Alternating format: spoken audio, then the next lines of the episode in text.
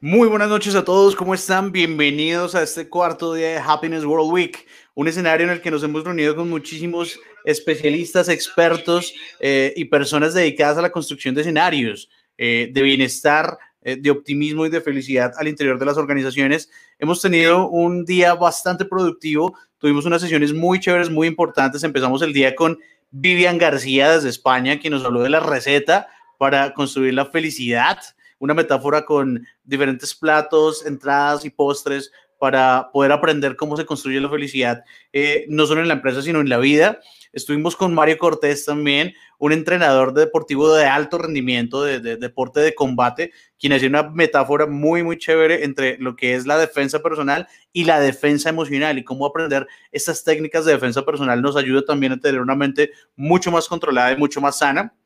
Tuvimos también una sesión con Antonio Rodríguez, desde España, quien nos mostró su modelo para la construcción de felicidad eficiente y estas, eh, estos modelos que podemos adoptar las organizaciones para llevar equipos de trabajo mucho más saludables y mucho más felices. Eh, a las 11 de la mañana nos acompañó, nos acompañó Flavia Santoro, la directora presidenta de ProColombia, mostrándonos cómo funciona esa cultura de ProColombia y por qué ProColombia es un referente en materia de felicidad organizacional. A las 3 de la tarde estuvimos con Carlos Guzmán, el presidente de Aseguradora Solidaria, quien también nos mostró en términos de su ejercicio como líder cómo es que se construyen estas eh, culturas de felicidad en la organización de la mano de Great Place to Work Colombia. Y ahora tenemos un invitado muy especial también desde México. Esta es Noche Mexicana porque traemos a las pantallas de Happiness World Week a Simón Cohen. Simón, bienvenido, ¿cómo estás? Hola Juanito, ¿cómo estás? Qué gusto saludarte. Muchas gracias por hacer parte de Happiness World Week. Quiero contarles que Simón es, eh, es, el CEO de una compañía muy importante llamada Henco Global, eh, de logística transnacional a nivel internacional eh, y ha sido un caso de éxito, un referente en construcción de felicidad, eh, inclusive con casos de éxito en la Universidad de Harvard. Entonces, qué bonito tener a Simón, porque también hace parte de nuestro documental de felicidad en el trabajo y, qué bonito que nos acompañe hoy para contarnos un poquito de, de, esas metodologías y esas estrategias que, que, usan para construir la metodología de High Performance Happy People. Entonces, Simón, bienvenido. Muchísimas gracias por, por tomarte tu tiempo para compartir con nosotros. Quiero dejarte, el escenario es todo tuyo para aprovechar al máximo tu tiempo. Así que adelante, muchas gracias. Gracias, Juan, gracias. Y un saludo a todos hasta Colombia. Veo que la mayoría de los que están aquí escuchándonos son de allá. Quiero decirles que mi corazón es colombiano. Mi esposa, con quien llevo casado 23 años, que es la persona que más admiro del mundo, es, es colombiana, de allá, es Rolita, de Bogotá tengo mucha familia allá y los quiero muchísimo, así que un abrazo y un saludo a todos hasta allá. Vamos a empezar, más o menos la dinámica es la siguiente, yo voy a hablar por unos 25, 30 minutos, les voy a platicar un poco la historia, por qué decidí un día ser la persona más feliz del mundo, por qué de la noche a la mañana mi vida cambió y luego algunos consejos que yo pues, quisiera darles para que vivan un poquito más felices, que tengan un poco más de paz interior, que realmente la felicidad es estar en paz. Y después continuamos con las preguntas y respuestas que me encantaría contestar todas sus dudas o cualquier comentario que tengan. Voy a compartirles mi pantalla, cualquier cosa que necesiten. Eh, yo no puedo ver los videos ni tampoco los chats, entonces me voy a ir de corrido los 25 minutos. Eh, por ahí voy saliendo de vez en cuando a la pantalla principal para ver si no hay algún comentario y regreso. Eh, bueno, pues les voy contando. Yo nací en la Ciudad de México hace 45 añitos Em, en medio de una familia de clase media, que esta familia le encantaba trabajar, mi padre y mi madre, eh, gente increíble, mis, ídolos, eh, les encantaba chambear bien duro. Y la verdad, la suerte no le sonrió en esa primera etapa de su vida. En el año 78 mi papá empezó a tener sus primeros problemas en negocios y en el año 80 toma la decisión de irse a vivir a Monterrey, una ciudad al norte de México, industrial, espectacular, y donde yo me crié, yo llegué allá cuando tenía cinco añitos, entonces toda mi vida eh, consciente la viví en Monterrey. Viví muy feliz en la ciudad de Monterrey, era una ciudad espectacular, llena de amigos, increíble, y me educaron siempre con valores muy humildes, era siempre hacer caso, siempre ser respetuoso con los maestros, siempre ser respetuoso con los entrenadores, ser una persona simplemente con los pies en la tierra.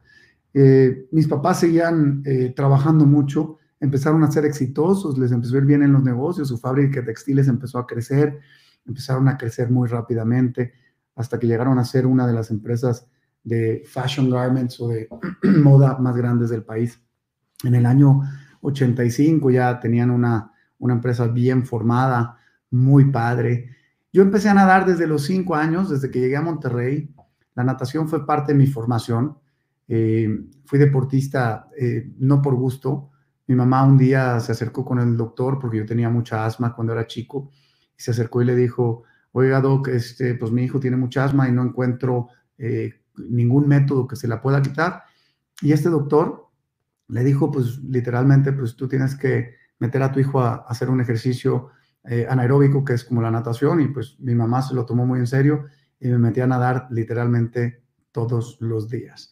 Entonces empecé a entrenar y me empezó a ir bien en la natación, empecé a tener éxito, empecé a crecer, empecé a crecer como deportista, como persona, y de repente, pues ya me di, cuando me di cuenta y abrí los ojos, abrir y cerrar de ojos, ya era campeón nacional y luego campeón centroamericano y luego los panamericanos y era mi vida entera la natación. En el selectivo de Atlanta en el año 96 yo había hecho todo el ciclo olímpico, estaba eh, muy convencido de que iba a calificar para las Olimpiadas y por muy poquito tiempo pues quedé fuera, quedé fuera y ese fue mi primer gran aprendizaje. Mi primer gran aprendizaje de que no todo lo que buscas en la vida con trabajo eh, se cumple pero lo que disfrutas plenamente, plenamente es el camino. Y ahí aprendí eso, la, forma de trabajar, la forma de vivir, la forma de hacer las cosas. Y mi papá me enseñó, me enseñó que dos cosas siempre te van a definir. Tu determinación cuando no tienes nada y tu actitud cuando lo tienes todo. Entonces mi papá me invita a trabajar con él en el año 95 eh, después de que mi papá tenía una crisis económica en el 80, que se fue a vivir a Monterrey, luego le fue muy bien y estuvimos muy cómodos. En el año 94, eh, él pidió un préstamo en dólares y la verdad es que pues todo el mundo ya sabemos lo que pasó en el año 94 en México con el error de diciembre, con la crisis esta que le llamaron el tequila effect y todo se hizo eh, la crisis económica una de las más importantes que ha tenido México en su historia y el dólar se devaluó de 3 pesos a 10 y las tasas de interés al 140% y era imposible pagar la deuda. Entonces, ¿qué es lo que hizo? Pues me dijo, pues tienes que determinarte, tienes que echarle muchísimas ganas, tienes que trabajar con muchísima eh, eh, determinación y voy a dejar, me dijo mi papá, voy a dejar un nombre y una reputación muy buena para ustedes y voy a pagar hasta el último centavo de la deuda para que ustedes puedan tener una vida estable. Y así esos serán mis ejemplos. Esos eran los ejemplos que recibí desde chiquito. Y mi papá, de repente, ese gran consejero que yo siempre tuve, se acercó conmigo, me decía, procura ser tan grande que todos quieran alcanzarte, pero tan humilde que todos quieran estar contigo. Y esa fue la base de mi vida siempre. Era, yo siempre quería eh, ser muy humilde, eh, trabajador, una hormiguita por detrás del, del escenario. Y de repente, pues sí, obviamente quería crecer y seguir adelante. Y luego tenemos a esta gente que siempre eh, le encantaba dormir, ¿no? Y, hay gente que cuando duerme tiene, hay dos tipos de sueños, ¿no? el primer sueño es, eh, es, la primera persona es aquella que sueña de noche y la otra es la que no lo deja dormir de noche. Y yo era de la segunda parte. Me obsesioné cuando empecé a trabajar. Mi papá me invitó a trabajar con él y nos dimos cuenta que había una deficiencia enorme en el negocio del transporte de carga internacional, que las navieras y los expedidores de carga le daban un servicio bastante malo a los clientes medianos y chicos como éramos nosotros, y decidí hacerlo yo. Y decidí, junto con mis hermanos y mi padre, tomar las riendas de un negocio nuevo y sacrificar el negocio familiar que necesitaba en ese momento de mi tiempo. Pero yo pensaba que si podíamos hacer esto, lo íbamos a hacer muy bien porque había un nicho de mercado enorme. Entonces tomé la decisión de salirme del negocio familiar, apoyado por mi padre y mis hermanos, y empezar a emprender este negocio. Eh, una empresa alemana, unos amigos, mi mentor, me ayudó a emprender este negocio y logramos crecer de manera muy, muy rápida. Pero ojo amigos, yo estaba obsesionado, ¿saben con qué? Con el dinero. Yo quería ser millonario. Yo decía, si Carlos Slim puede, yo puedo. Si Steve Jobs puede, yo puedo. Si eh, Bill Gates puede, yo puedo. Yo quiero ser millonario, quiero dinero. Y empecé a trabajar demasiado y me empecé a obsesionar y obsesionar y obsesionar. Y la verdad es que pues eh, tenía esta frase en mi cabeza, haz lo que tengas que hacer hasta que puedas hacer lo que tú quieras hacer. y me obsesioné demasiado y empecé a dejar de dormir, empecé a dejar de comer. Mi única obsesión era trabajar, trabajar, trabajar. La diferencia entre el dolor y el sufrimiento, el dolor es físico y el sufrimiento lo produce nuestra mente. Y eso es lo que no podemos dejar que nos pase. Y así mi historia.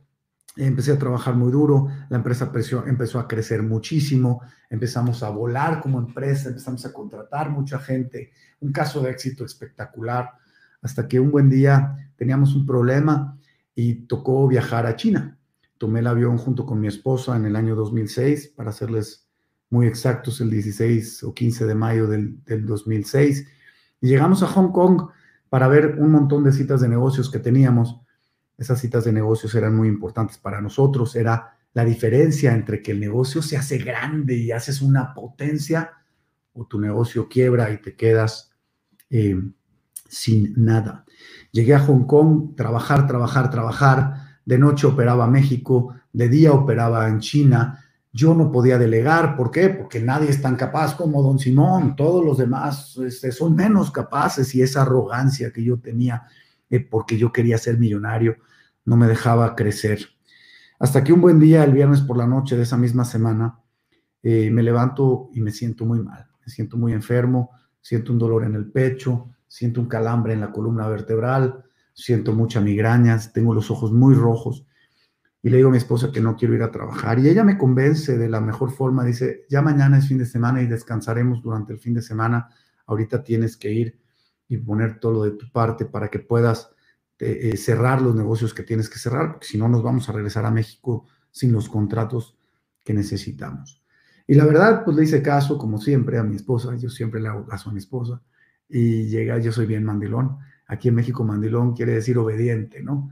Eh, llegamos a, a esta cena que teníamos con unas personas que venían desde Tokio a cenar con nosotros a Hong Kong, yo me sentía súper importante ese día porque imagínate, los dueños de una naviera japonesa iban a venir a cenar con este muchachito de 32 años que se decía empresario y que quería ser billonario.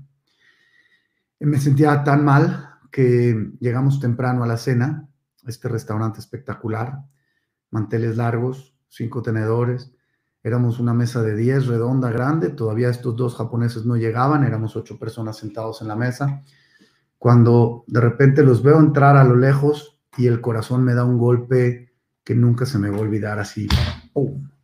Me pega tan duro el corazón que me estremezco, le agarro la mano a mi esposa y le digo, gorda, llama ya una ambulancia, esto no está bien. Mi esposa llama a la ambulancia, eh, a los 30 segundos me vuelvo a parar y yo caigo desmayado y lo demás ya no me acuerdo. Lo siguiente que sé, chavos, es que abro los ojos en una ambulancia en Hong Kong 20 de mayo del año 2006 y me dice el doctor que me acaba de dar un ataque al corazón a los 32 años. Tenía tres hijas, o tengo tres hijas, en ese momento ya estaban todas, gracias a Dios, vivas. Y pensaba yo nada más en ellas, no pensé en ningún contenedor, no pensé en ninguna cuenta de banco, no pensé en tener dinero, pensaba en vivir y en abrazarlas, pensaba en mis padres, pensaba en mis hermanos, pensaba en mis amigos. Y nunca en la vida me pasó por la cabeza el negocio. Me pensaba en mis amigos de la oficina, más no en mis empleados de la oficina. Pensaba en cómo podía yo, si me salvaba, hacer una diferencia en este mundo. Llegué al hospital, me hacen todos los exámenes de piso a techo y me diagnostican con una enfermedad que se llama Wolf Parkinson White. Wolf Parkinson White es una, deficiencia eléctrica que tengo en el corazón desde que nací, pero por haber sido un deportista de tan de alto rendimiento, pues lo tenía escondido. Y entonces eh, estuve varios días en el hospital. Al segundo día que estaba en el hospital se acercó el doctor y me dijo, Simón, tu problema en el corazón se puede curar, quédate tranquilo, pero tu problema de estrés no lo vas a poder curar si no cambias tu estilo de vida. Yo durante toda mi carrera profesional me levantaba a las 2 de la mañana para contestar los correos con Asia, me volví a dormir 4 y media de la mañana, llegaba a la oficina a las 7 de la mañana, y me volvía a dormir a mi, a mi, llegaba a mi casa otra vez para dormir a las 11 de la noche. Durante 10 años estuve así y no hay cuerpo que aguante. Me descuidé completamente. No hice ejercicio, eh, no comía bien, no dormía. Imagínense qué cuerpo puede aguantar eso, pero todo era por mi obsesión de tener mucho, mucho, mucho dinero. Qué mal estaba, señores, qué equivocado estaba. Pasaron estos 10 días en Hong Kong, estuve en el hospital varios de ellos, en el hotel varios de ellos recuperándome hasta que tomo el, vuelo de regreso, en el vuelo largo ya para llegar a Los Ángeles y después de, de tres horas de despegue me quería dormir, me acuesto en el sillón, me acomodo y de repente otra vez el corazón me empieza a molestar y ¡pum! otro golpe enorme y ahí sí chicos pensé que era el final. Ahí sí en mi cabeza me despedí de mis hijas, me despedí de mis padres y pensé realmente que, que no iba a llegar. El capitán del vuelo salió y me pusieron una inyección en el cuello, me durmieron y me hicieron llegar así dormido hasta el destino final que era en Los Ángeles y posteriormente en Monterrey. Llegué a Monterrey, fui al hospital y el diagnóstico fue exactamente el mismo, Wolf Parkinson White y una sobrecarga de estrés. Y yo le decía a los doctores, es que no puede ser, ¿cómo puede ser que yo tenga estrés? Yo soy Superman, Batman y, y Spider-Man juntos en la licuadora y soy fuerte y tengo condición física y fui deportista y a mí no me va a pasar el estrés, no me hace nada. El estrés es para la gente que le va mal, no para la gente que le va bien. Insisto, qué equivocado estaba. Tomé mis maletas y me fui a Estados Unidos a checar con los mejores doctores del mundo, según yo tenía entendido, porque no le creía a los mexicanos ni a los chinos. Y el diagnóstico, ¿qué creen que fue? Wolf Parkinson White y mucho, mucho estrés. Total, estuve un año, para no hacerles el cuento demasiado largo, tomando medicinas antidepresivos, ansiolíticos, hasta que decidimos mi esposa y yo dejar de tomar esas medicinas y nos fuimos, rentamos una casita en una playa y nos fuimos de vacaciones, mis tres hijas, mi esposa y yo. Escogimos adrede un lugar donde no había internet, no había mucha comunicación y no había señal de celulares. Llegamos a una isla prácticamente desierta y durante los 15 días que íbamos a estar ahí, la idea era bajar poco a poco las medicinas y subir poco a poco mi carga de descanso, alimentación correcta y mi ejercicio. Ese era el plan. Íbamos muy bien, bajando las medicinas, estaba funcionando perfecto, durmiendo siesta todos los días. Por cierto, un paréntesis, el que tenga mucho estrés, 10 minutos de siesta es la mejor solución que pueden tener para su cuerpo. Eh, durmiendo siesta, haciendo ejercicio, comiendo sano, y me sentía ya cada vez mejor, iba dejando las, las, dosis de medicinas, hasta que el quinto sexto día se va la luz en toda la isla y mis hijas chiquitas que tenían dos, cuatro y seis añitos en ese entonces eh, se ponen muy asustadas, estaba muy oscuro. Entonces les digo, vénganse niñas, vamos afuera y vamos a ver las estrellas. Y puse unas toallas en la playa, así, en esa playa preciosa, se oía el mar divino, estaba la noche más hermosa que se puedan imaginar, yo con mi vista hacia las estrellas, con mis tres hijas en mi panza, con mi esposo en la espalda, abrazados. Empezamos a buscar figuritas, eh, la cara de Mickey Mouse en las estrellas y se veía todo preciosísimo, hasta la Vía Láctea podíamos ver de tan hermosa que estaba la noche.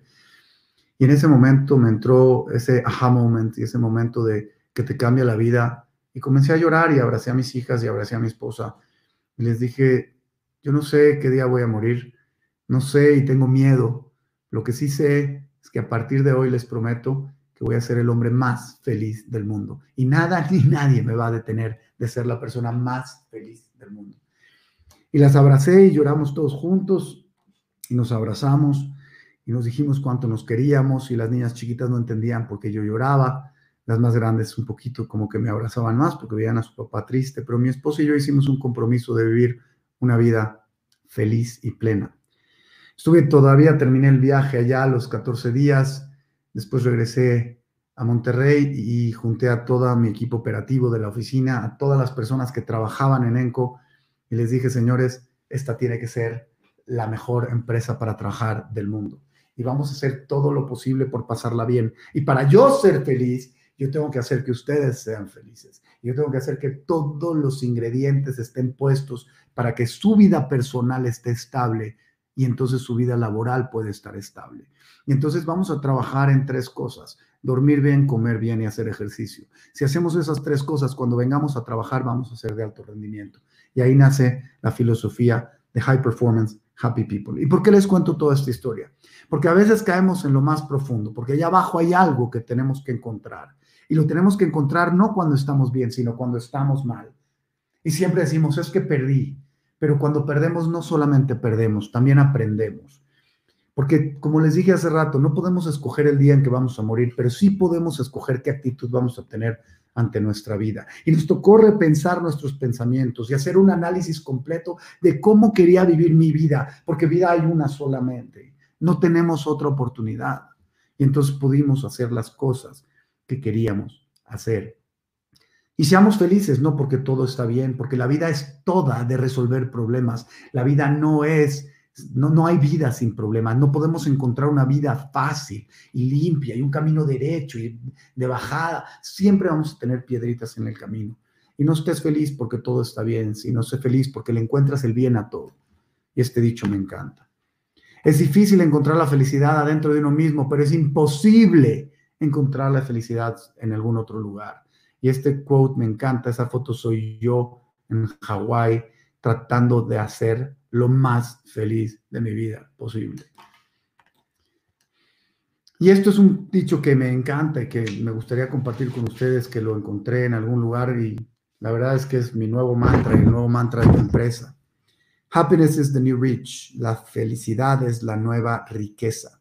Inner peace is the new success. La paz interior es el nuevo éxito. Health is the new wealth. La salud es el más grande patrimonio que hay. Grábense eso, señores, más ahorita con COVID. Y kindness, la educación, is the new cool. La educación es lo más cool, lo más padre que hay, o lo más chévere, como dirían allá en Colombia. El éxito no es la base de la felicidad, la felicidad es la base del éxito. Ellos me dicen, ay, tú eres la persona más feliz del mundo porque tu empresa es exitosa. No, señores, mi empresa es exitosa porque nosotros somos felices y porque decidimos ser felices y porque decidimos todos en conjunto, en equipo, trabajar la filosofía de la felicidad. Y en todo en la vida no se trata de ser feliz nomás diciendo ser feliz, sino cómo haces sentir tú a la gente. Tú le puedes decir lo que quieras a alguien y se le puede olvidar. Lo que nunca se le va a olvidar es si le tocas el corazón y cómo lo haces sentir. La vida en el pasado era de quien trabajaba más duro, después de quién tenía más información, después Big Data, después Artificial Intelligence. Ayer oí a uno de mis gurús diciendo el, negocio o el business o las empresas del siglo XXI se tienen que caracterizar por qué tan grande tienen el corazón. Y la que tenga el corazón más grande y sea más humana va a ser la empresa más exitosa del futuro. Nuestra cultura en ENCO. ENCO es una empresa en una industria difícil transporte de carga internacional, vía aérea, marítima, terrestre, de importación y de exportación de todo el mundo a todo el mundo. Es difícil, no hay descanso. 24 horas estamos trabajando y no hay descanso. Entonces, nuestra cultura, estamos con un Customer Obsession Culture, estamos obsesionados con el cliente, con el servicio al cliente, un ambiente positivo, trabajo en equipo, mucha conciencia social, disponibilidad total, lealtad, orgullos de estar en el trabajo, y eso nos trajo como consecuencia ser la mejor empresa logística para trabajar en México, para trabajar en México ya por nueve años consecutivos. Este, este año eh, pasado, 2019, fue el número 10. Para nosotros ya somos 10 años seguidos teniendo esta certificación. Algunos de los mejores Great Place to Work en América Latina, en México, en el noreste, diversidad de millennial. Eh, muchos de los éxitos que nos han reconocido la gente es porque queremos ser felices. Señores, eso debería de ser la norma, esa no debería de ser la excepción y es traumante para mí que me den todos estos reconocimientos y lo agradezco mucho desde el fondo de mi alma por querer ser feliz. Yo quisiera que todo el mundo tuviera estos premios, pero no por el premio per se, sino por el hecho de que todo el mundo quiera ser feliz y contagiar a la gente que está alrededor. En Hutchinson Port Holdings nos dio el operador logístico más grande en México. London Business School escribió mi historia y la historia de Enco. Hicieron un caso de estudios espectacular que hasta el día de hoy lo siguen enseñando en todos los eh, cursos de maestría. Este caso se escribió en 2010 y todavía hasta hace una semana lo tuvimos eh, que enseñar y la verdad es que me encanta dar clases, aunque sea por Zoom, en London Business School, que es la maestría número uno del mundo según el Financial Times por, cierto, por varios años seguidos. Me dieron el reconocimiento y lo agradezco humildemente, de corazón, como The Most Trusted CEO de México, que es para mí un reconocimiento absurdamente grande. Y por otro lado, Harvard Business School acaba de escribir nuestra historia y no solamente hizo un caso de estudios, sino que hizo un documental completo de 45 minutos aproximadamente, donde habla la maestra Francesca Gino de nuestra cultura laboral y de cómo hacemos a la gente felices. Y tenemos esos videos que realmente a mí me parecen simplemente espectaculares. Es demasiado para mí. Frases que me encantan para el tema de recursos humanos y la felicidad en el trabajo. Train people well enough so they can live. Treat them well enough so they don't want to. Entrena a la gente muy bien para que se pueda ir, pero trátalos aún mejor para que no quieran irse. Esas fotos son reales de Enco, ¿no?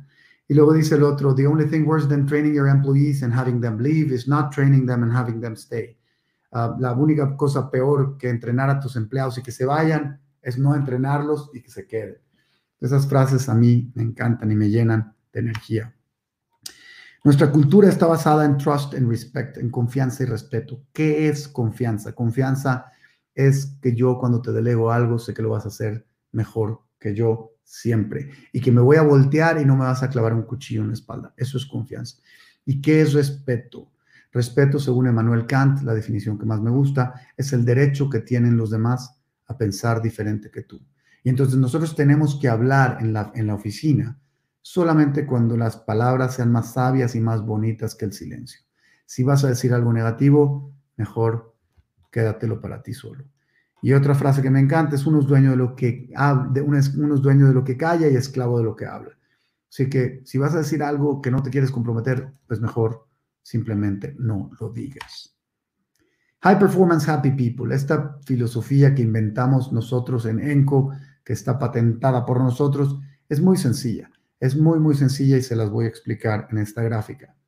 Wellness, dormir bien, alimentarte bien, ejercicio físico, descansar. Ustedes lo saben, saben perfectamente que son las recetas del éxito. Porque si no duermes bien, no tienes energía. Si no te alimentas bien, no tienes energía. Si no haces ejercicio, no tienes energía. Y si no descansas, tampoco tienes energía. Mindfulness, meditar, mente en paz, conexión espiritual, paz, paz. Lo que siempre le digo a mi gente, quiero que estén en paz. Si debes dinero, si te estás divorciando, si te estás peleando, si tus hijos están enfermos, Dios no lo quiera, si tus papás tienen problemas, no estás en paz. Toma tu tiempo para estar en paz y entonces vienes a trabajar para poder hacer lo mejor de ti mismo y dar tu mejor, la mejor versión de ti mismo. Happiness. ¿Qué te trae alegría? además de tus amigos del trabajo, disfrutar la vida, familia, amigos, inspirar, compartir, todo eso trae happiness. Y la consecuencia es que vas a ser brillante en el trabajo, vas a ser un high performer, una persona de alto rendimiento. Y es lo que yo estoy buscando, porque es mentira que las empresas trabajan solamente para estar felices. Trabajamos para estar felices, pero la consecuencia es que vamos a tener un alto rendimiento y vamos a generar utilidades para los accionistas brillante en el trabajo, buenos resultados, eficiencia, aprendizaje, persistencia, etcétera, etcétera. Shimon Pérez, el primer ministro, ex primer ministro de Israel, dijo una vez, dos personas son más, más que dos y una persona es menos que una.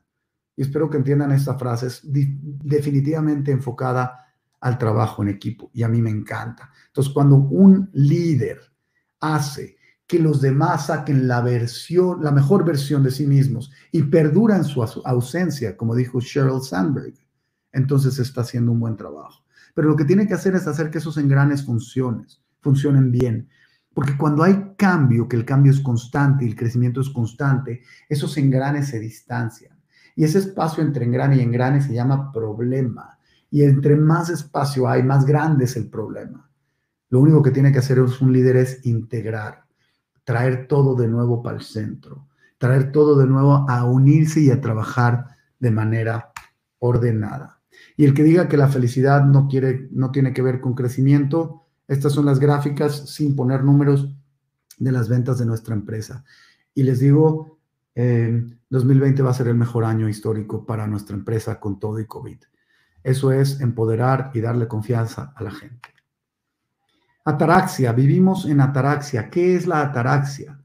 La ataraxia es lo que yo le llamo la felicidad verdadera, la eliminación de las preocupaciones y la ansiedad.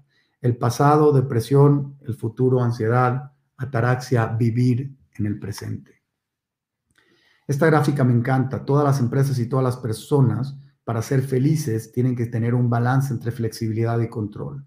Cuando las empresas nacen o cuando los bebés nacen, tienen mucha flexibilidad. Váyanse a la línea café del lado izquierdo hasta arriba. Y tienen poco control. La línea azul del lado izquierdo hasta abajo. Conforme va pasando el tiempo, vayan moviendo su vista hacia la derecha de la gráfica, van perdiendo flexibilidad y ganando control. Cuando la flexibilidad y el control se intersectan, ahí es la felicidad. Ahí es donde tienen el control y la felicidad al mismo tiempo. Cuando hay mucho control, sigan en la parte alta la línea azul y poca flexibilidad, la parte baja la línea café, ahí se pierde completamente todo y empieza la burocracia. Y cuando no hay ni flexibilidad ni control, las empresas simplemente mueren. Integridad, no hacer trampas, trabajar derecho, no hacer las cosas mal. ¿Qué es integridad? Integridad es hacer lo correcto aun cuando nadie te está observando. Y hay un tipo colombiano que me encanta, que tiene una historia padrísima, Kenji Yokoi, seguramente ya la he escuchado, el tipo, el tipo de las pizzas. Me encanta lo que dice y me dice la diferencia entre honestidad e integridad. Eh, esa historia la pueden googlear, la pueden leer, ahí la cuento en algunas conferencias yo, pero también Kenji lo hace muy bien y se lo dejo allá a los colombianos para que la escuchen. Pero es algo maravilloso.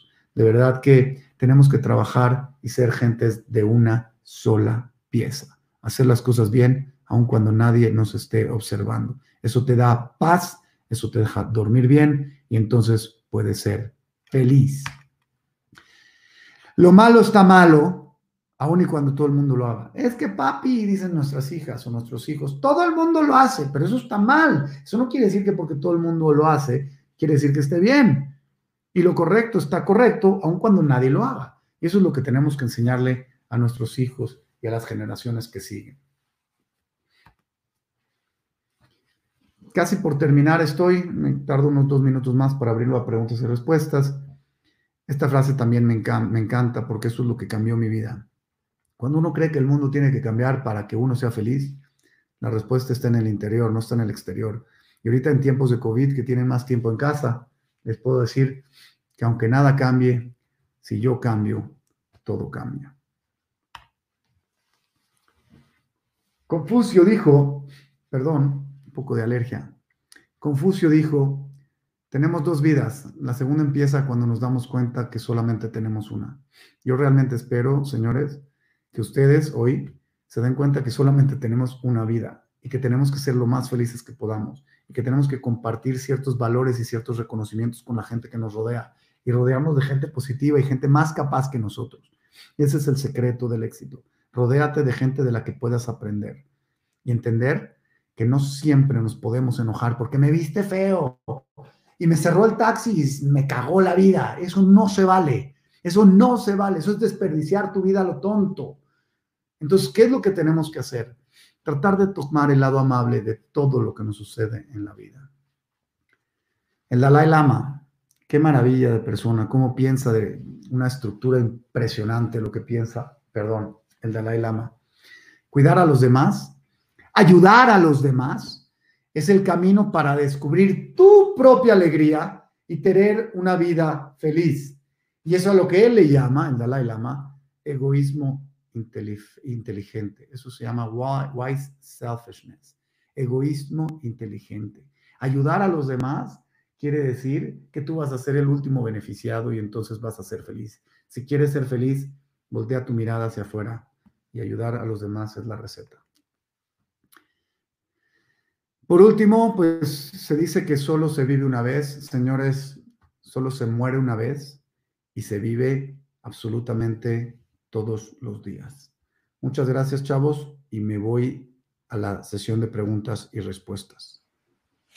Maravilloso, Simón, muchísimas gracias. Eh, debo decir que yo ya tenía la fortuna, eh, el placer de conocer tu historia de, primera mano, contada por ti mismo, pero siempre hay muchos aprendizajes, siempre, siempre hay algo que aprender, siempre hay algo que retomar, siempre hay algo que apropiar de cada vez que la cuentas, así que Mil felicitaciones y muchísimas gracias por compartirla con nosotros. Estamos muy felices y la gente en el chat está muy feliz también. Mira, todo el tiempo me pasa. Mira, mira esto. Para... mandes porque no lo había visto. ¿eh? Mira, Ana María dice, soy de Colombia, pero me voy a México a trabajar con él y seguir potencializando el valor de su capital humano. Qué líder. Bienvenida. Totalmente de acuerdo, Ana María, tal cual.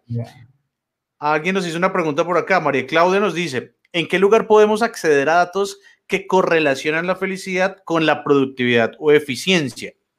A ver, yo solo tengo los datos de mi empresa y yo te puedo decir que desde que implementamos la política de felicidad, nuestras ventas han crecido impresionantemente. Nuestra eficiencia de la gente, cómo trabajan, impresionantemente. Ahorita les cuento rápido, con el COVID, eh, me acerqué con la gente el primer día, cuando tomamos la decisión de irnos a casa.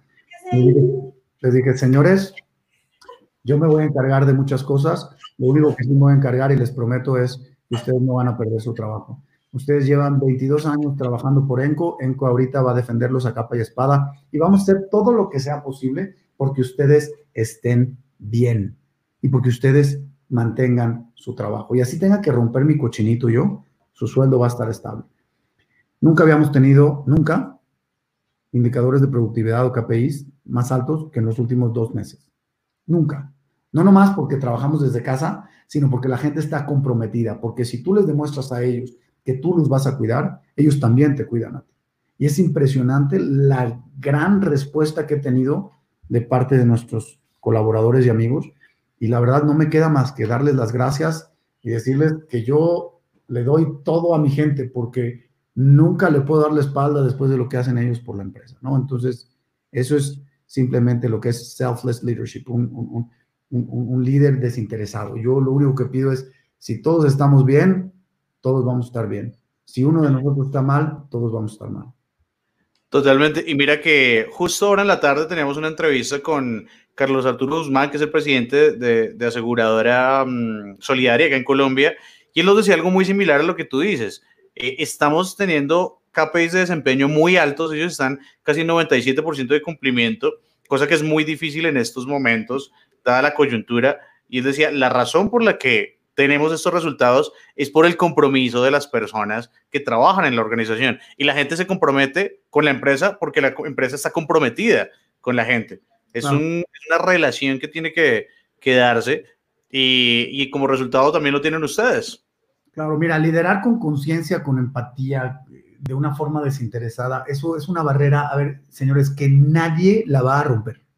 Punto. O sea, no le puedes ganar, Juan, no le puedes ganar a eso. Si tú llegas con tu gente y te ves vulnerable, yo les dije, tengo miedo. ¿Tú tienes miedo? Yo también, güey. Yo estoy, pero no te puedo decir cómo porque me da pena con las señoritas, pero estoy asustadísimo. ¿Tú tienes miedo? Yo más. ¿Ok? Entonces, si yo les digo eso y les digo, señores, vamos a entrarle con todo. Vamos juntos en esto. Yo te cuido, tú me cuidas. Yo creo que eso es mágico, ¿no? Liderar con mucha conciencia, con empatía, entender lo que están pasando los otros, pues eso te da un sentido humano increíble, ¿no? De acuerdo, Simón. Pues totalmente encantado. Muchísimas gracias por tu participación, por tu tiempo, por tomarte el tiempo de compartir con nosotros en Happiness World Week. Eh, ya nos veremos de nuevo en México cuando, cuando se abran las fronteras y podamos ir a visitarnos. Así que muchísimas gracias por hacer parte, Simón. Te agradezco de veras. Muchos saludos ahí. Ya veo a Carla. Te mando. Claro. Ahí veo muchos amigos, Humberto Escamilla de Monterrey. Ahí, qué bárbaro, qué padre poder oír todos sus sus, comentarios, los agradezco muchísimo y gracias por escucharme, gracias Juan por la invitación. Estoy en redes sociales, estamos como Enco Global, eh, Instagram, Facebook eh, y LinkedIn, y en, en, lo personal como Simón Cohen en LinkedIn, así que con mucho gusto eh, por ahí podemos estar en contacto. Gracias Juan de nuevo, un abrazo enorme y sigan felices señores. Nos vemos en la siguiente charla con Renata Maldonado también desde México. Hoy les dije Noche Mexicana. Nuestros tres speakers de la noche son mexicanos, así que nos vemos en segundos con Renata. Un gran abrazo. Saludos. Si es Noche Mexicana, saquen el tequila. Definitivamente. Chao. Saludos.